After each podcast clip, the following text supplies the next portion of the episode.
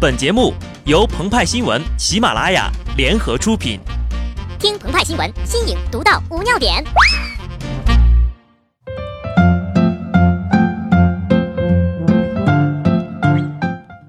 本文章转自澎湃新闻、澎湃联播，听众朋友们，大家好，我是机智的小布。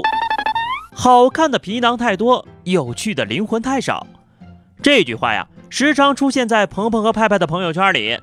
转发者皆是当代文艺小清新，他们大多认为这句话是19世纪英国作家奥斯卡·王尔德说的。然而，中国有不少老王说过：“好看的地方太多，免费的地方太少。”王尔德何许人也？他是19世纪80年代美学运动的主力。更有意思的是，他还是90年代颓废派运动的先驱。所以。自从颓废派运动流入中国后，便出现了这样的场景：在宜家商场的餐厅里，座位长期被中老年相亲群体霸座，俨然成了一个相亲角。这些老人自带茶水和零食，长时间占座，随地吐痰，大声喧哗，甚至出现打架的情况。网友将其戏称为“比武招亲”。为了应对这种情况，宜家从国庆开始出台新规。餐区必须先点餐后入座，先实行一段时间观察效果，然后呀，就出现了花十几块钱从早饭做到晚饭的一群人。这样的消费者认为，你们懂什么呀？这是在遵循王尔德的颓废主义，因为王尔德曾经说过，只有无聊的人才会把早餐吃出花样来。别说吃出花样。我们能给你吃的花团锦簇，猝不及防，防不胜防。但要说在餐厅里比武招亲，那可就厉害了，而且呢还有点历史在里头。曾经相亲圣地非人民广场莫属，在这里独行人士被搭讪的几率，基本上呀就跟在火车站被拉住问要不要坐汽车的概率不相上下。俗话说，有广场的地方就有人。有人就有武林，风生风灭，广场乃青春永驻之所。可后来大伙儿发现，广场这种地方没有腔调，于是呀，慢慢去的就少了。那什么叫腔调呢？咖啡要不要钱呢？啊，不要啊，来两杯。由此可见啊，比武招亲有什么大不了的呀？当年我们在广场上比武斗武的时候。你们还在卖小板凳呢。不仅如此，颓废派具有十分强大的婚恋观，相亲纳婿对他们而言都不在话下。因为王二德早就看透了，他说过，离婚的主要原因是什么？结婚。但你要问我王二德结过婚没？最喜欢哪个男孩子？对不起，无可奉告。如此分析下来，我们可以大概提出一个猜想：宜家很可能是中国颓废派运动的发源地。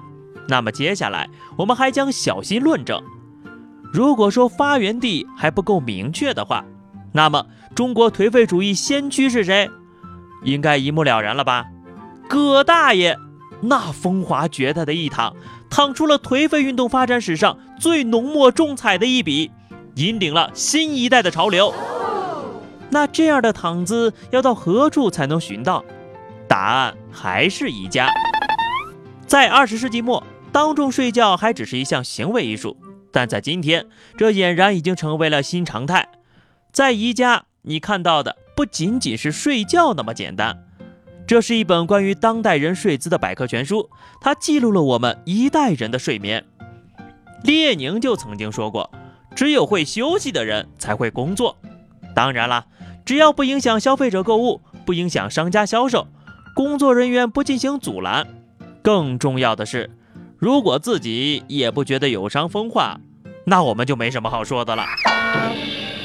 不仅如此啊，中老年朋友到餐厅聚会享乐，想必没有哪一家商家会反对，开门便要迎客是千古的经商之道。但是在自己进行享乐的同时，是否还要注意公共秩序的维护以及公共资源的分配呢？